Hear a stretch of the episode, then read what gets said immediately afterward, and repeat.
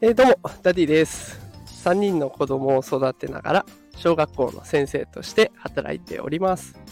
このテクラジでは、最先端のテクノロジーや子育てのテクニックを紹介しております。さあ、今日のテーマはですね、子供の前で大人が嘘をつくデメリットというテーマでお送りしていきます。さあ、今日は大人の嘘をテーマにした放送になっていきます。であの、まあ、放送の結論を先に伝えますとですね、子供は大人の嘘を見ると、途端にあなたのことを嫌ってしまいますので、お気をつけくださいというようなテーマになっております。で、今日どうしてね、こんな話をしたかっていうと、今受け持っている6年生の女の子の話がね、すごく強烈に刺さったんですね。で、これどの家庭にも当てはまりそうな話なので、ぜひ最後までお聞きいただければ嬉しいです。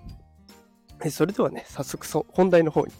行きたいと思いますが、そのある子がですね、急に先生はタバコを吸うの？って聞いてきたんですよ。で、私は吸わないので、吸わないよって答えました。そうするとね、うちのお父さんは吸ってるよって答えてくれたんですね。で、タバコを吸うこと自体は別にね、あの、まあ、それぞれ人の考えありますから、それを否定するつもりもないですし、否定する必要もないので、そうなんだと答えるとですね、お母さんに隠れて吸ってるんだとか、あと、タバコが原因で病気になったのになんで吸ってるんだろうとかって、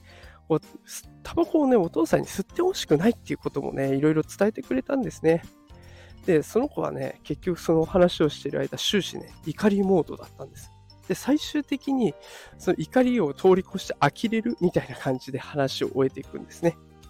で、お父さんがお母さんに嘘をついてまでタバコを吸っているっていうことがすごく嫌なようです。で今回はね、タバコ、嘘をつきながらも吸ってしまっているお父さんのことを話してくれましたけど、タバコだけじゃなくて、それがギャンブルかもしれない。パチンコとかスロットとかね。であとはお酒、ね、止められてるのについ飲んじゃったとか。もうこんなこと例を挙げたらいくらでも考えられますよね。だからもし、このね、いろいろ当てはまる奥さんに嘘をついちゃって、で、こそこそやってるのを、もしね、あなたのお子さんが見たら、結構ね、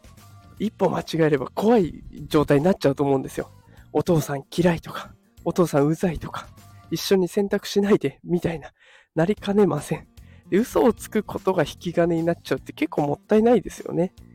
もちろんね、あのー、そう隠れてやっちゃうところには疲れもあるだろうし、ストレスとかもあるとは思うんですけれども、やっぱりお子さんとの将来の関係のためには、嘘をつくのはちょっともったいないかなと思うので、やめておいた方が良さそうです。